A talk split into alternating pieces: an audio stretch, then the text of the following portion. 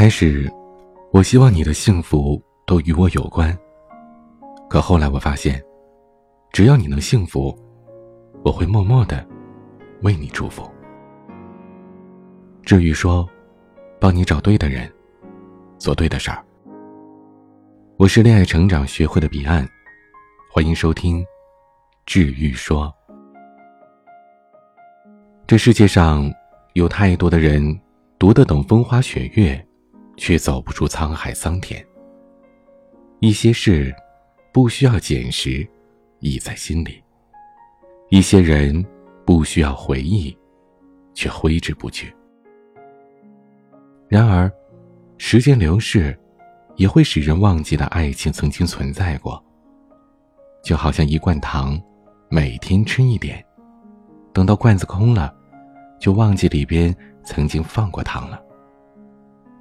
忘记了曾经深爱过，忘记了你是多么爱他，忘记了你们之间那些美好的时光。忘记了，所以，他爱上了别人。艾希曼马上就要订婚了，未婚夫是一个程序员，对她温柔体贴，百依百顺，脾气更是好的没话说，对他父母比对他自己还上心。在所有人看来，疯疯癫癫、大大咧咧的艾希曼能嫁给陆南，简直是上辈子修来的福气。艾希曼对陆南是什么样的感情，他自己也说不准，喜欢肯定是有的。但一想到“爱”这个字，他的心里总是觉得有一块是空着的，那一片空白，他怎么都没办法把陆南的脸放上去。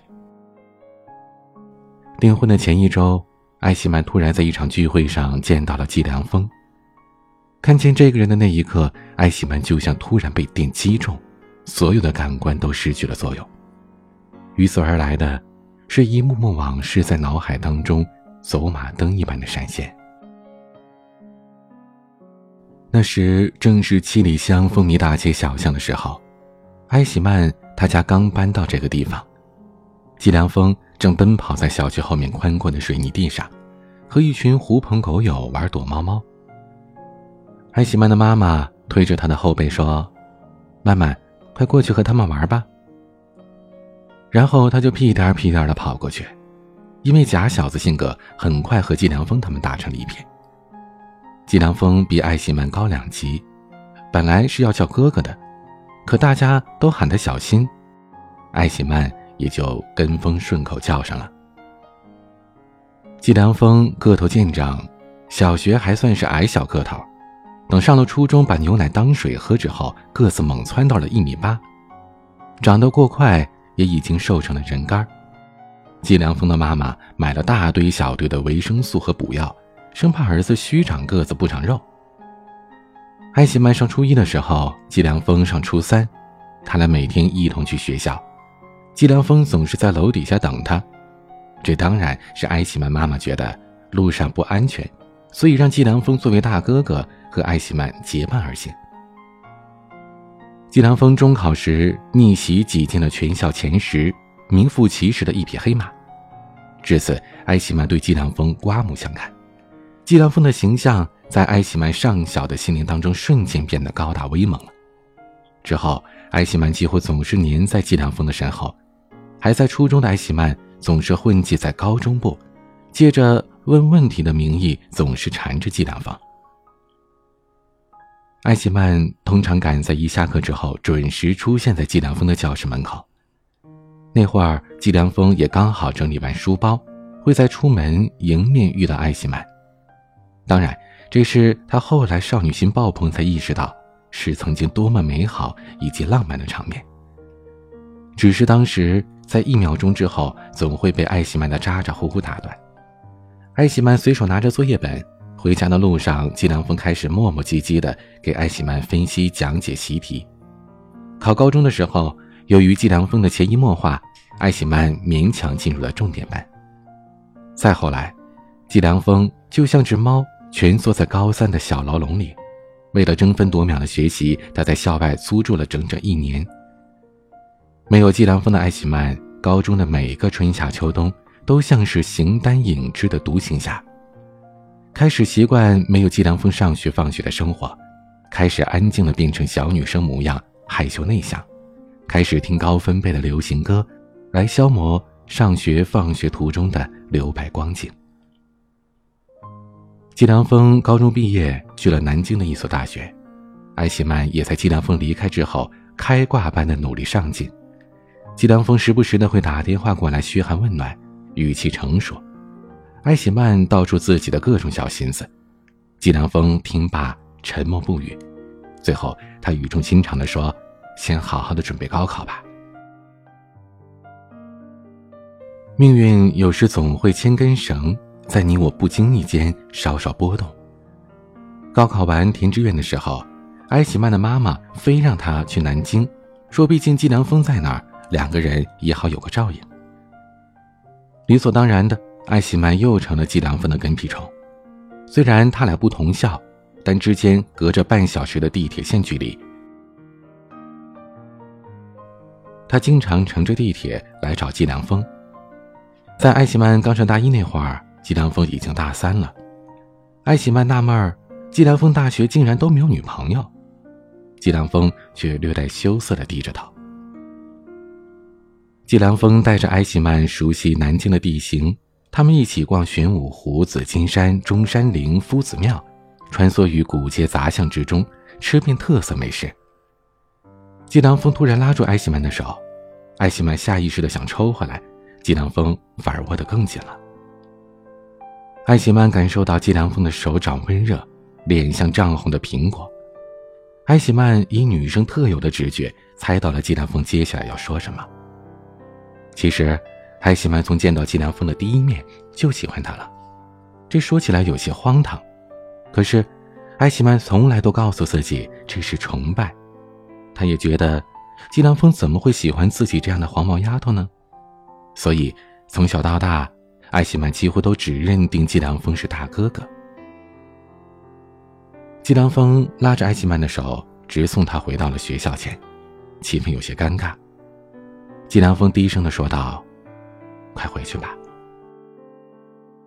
转眼季良风大四了，已经像热锅上的蚂蚁，开始忙着投简历、找工作了。每天奔波于城市的各个角落，艾希曼也基本见不了他几面。等再再见到季良风是寒假回家，季良风说他还在忙着实习，让艾希曼先回去。之后，艾希曼听他妈妈说季良风大年三十回来了，听说还带着小女友。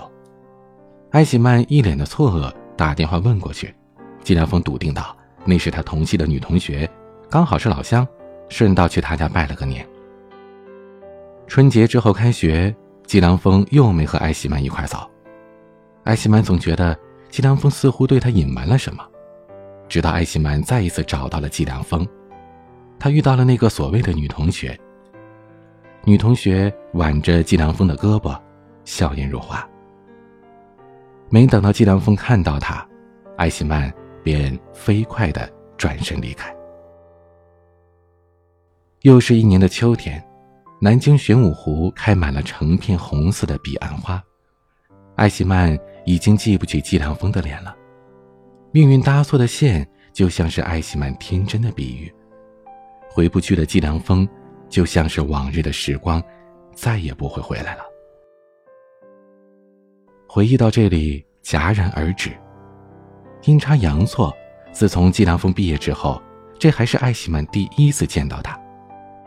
百感交集的吃完饭，两个人一起回家，路上说起了那时候的事儿。彼此之间那种久违的熟悉感瞬间就回来了。快到家的时候，季良风突然沉默，然后低声说：“你知道吗？你是我的初恋。”之后他顿了顿，又说：“听说你马上就要订婚了，恭喜你。”这一晚，艾希曼有生以来第一次尝到了失眠的滋味。季良风和陆南的脸不断的在他脑海当中交叠，就连在梦中都是这样混乱不堪的场景。他知道自己是要和陆南结婚的，这一点他从未动摇，但是他忘不掉季良风。于是，艾希曼找到了恋爱成长学会，继而找到了我，希望我能帮他找到答案。我告诉他，人们通常很难忘记初恋，这是很正常的。在心理学上，会把这种现象称为契可尼效应，就是说，人们天生有一种办事有始有终的驱动力。如果一件事情最终没有完成的话，就会给人留下深刻的印象。这在情感当中，就是我们常说的“爱情虐你千万遍，始终难忘是初恋”。初恋是爱情交响曲当中的第一乐章，我们总是在不知不觉的好感。和朦胧的不确定性中接触第一个所爱的人，希望能与对方长久的待在一起，这是大多数人的初恋的心态。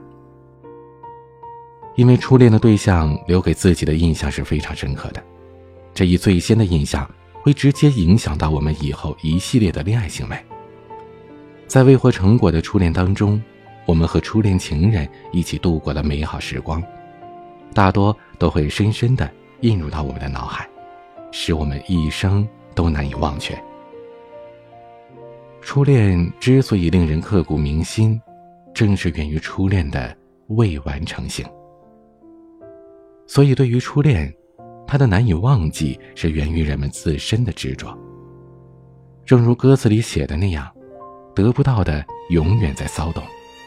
当你潜意识里不再执着于那段未得圆满的爱情时，他对你的情绪就不会再有影响了。后来，艾希曼听从了我的建议，想要主动的和季良峰聊聊。在这之前，他先和陆南进行了沟通，陆南理解也支持他这样去做。于是那天，几个人聚在一起，大家敞开心扉，聊得十分愉快，就像是又一起回到了过去最纯真的那个年代。这场谈心。仿佛是弥补了艾希曼心中的那块空白，最后彼此都放下了这段感情。季良峰后来还参加了他们的婚礼，见证了对方最幸福的时刻。时间见证人生，生活面对所有，有些东西，等到你真的放下了，也许才知道它的真谛。诸多问题没有答案，这就是最后的答案。某份感情没有结果，可能就是最好的结果。其实，“成长”这个词很痛。他不一定得到，但一定会失去。而你得到什么，又失去什么，唯有时间能为你一一验证。能留下来的是最少，却也是最好的。给时间一点时间，让过去的过去，让开始的重新开始。很多时候总觉得是伤疤让我们强大，后来才懂得，让我们强大的是放下。看过了花开花落，缘聚缘散，只在心里留一份淡定，从容的走，安静如月，自在平宁。没有什么坎儿是过不去的，没有什么问题是解决不了的。亲爱的朋友，如果你也是个有故事的人，如果你心中也留有对爱的疑问，欢迎添加我的小助理微信，拼音“恋爱成长零零一”，让我们来帮你找到打开心锁的密钥。愿你不负韶华，不负春秋，愿你在美好的年华。遇见美好的人，愿你在飘雪的日子有人能温暖你的心，愿有人站在冬天的站台，与你共赴温暖的未来。我是您的恋爱成长咨询师彼岸，晚安。